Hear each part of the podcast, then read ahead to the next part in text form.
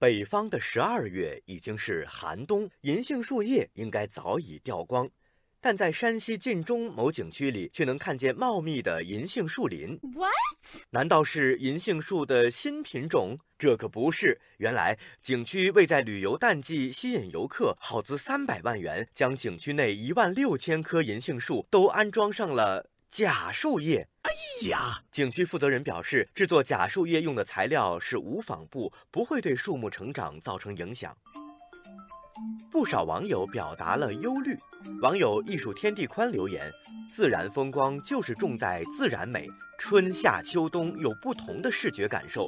景区不能凭感觉的认为游客喜欢树叶多就安装假树叶，那到了夏天，按照景区逻辑，岂不是要把叶子摘光？”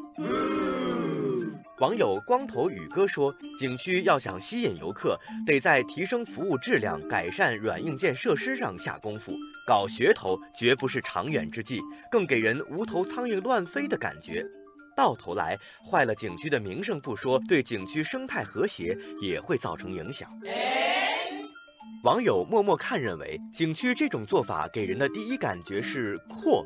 一万六千棵银杏树都安装上假树叶，要花大功夫。靠这种形式吸引游客，或许谈不上欺诈，但却从另一个侧面体现出景区相关决策人审美品味的缺失。网友宽窄自如打了个形象的比喻。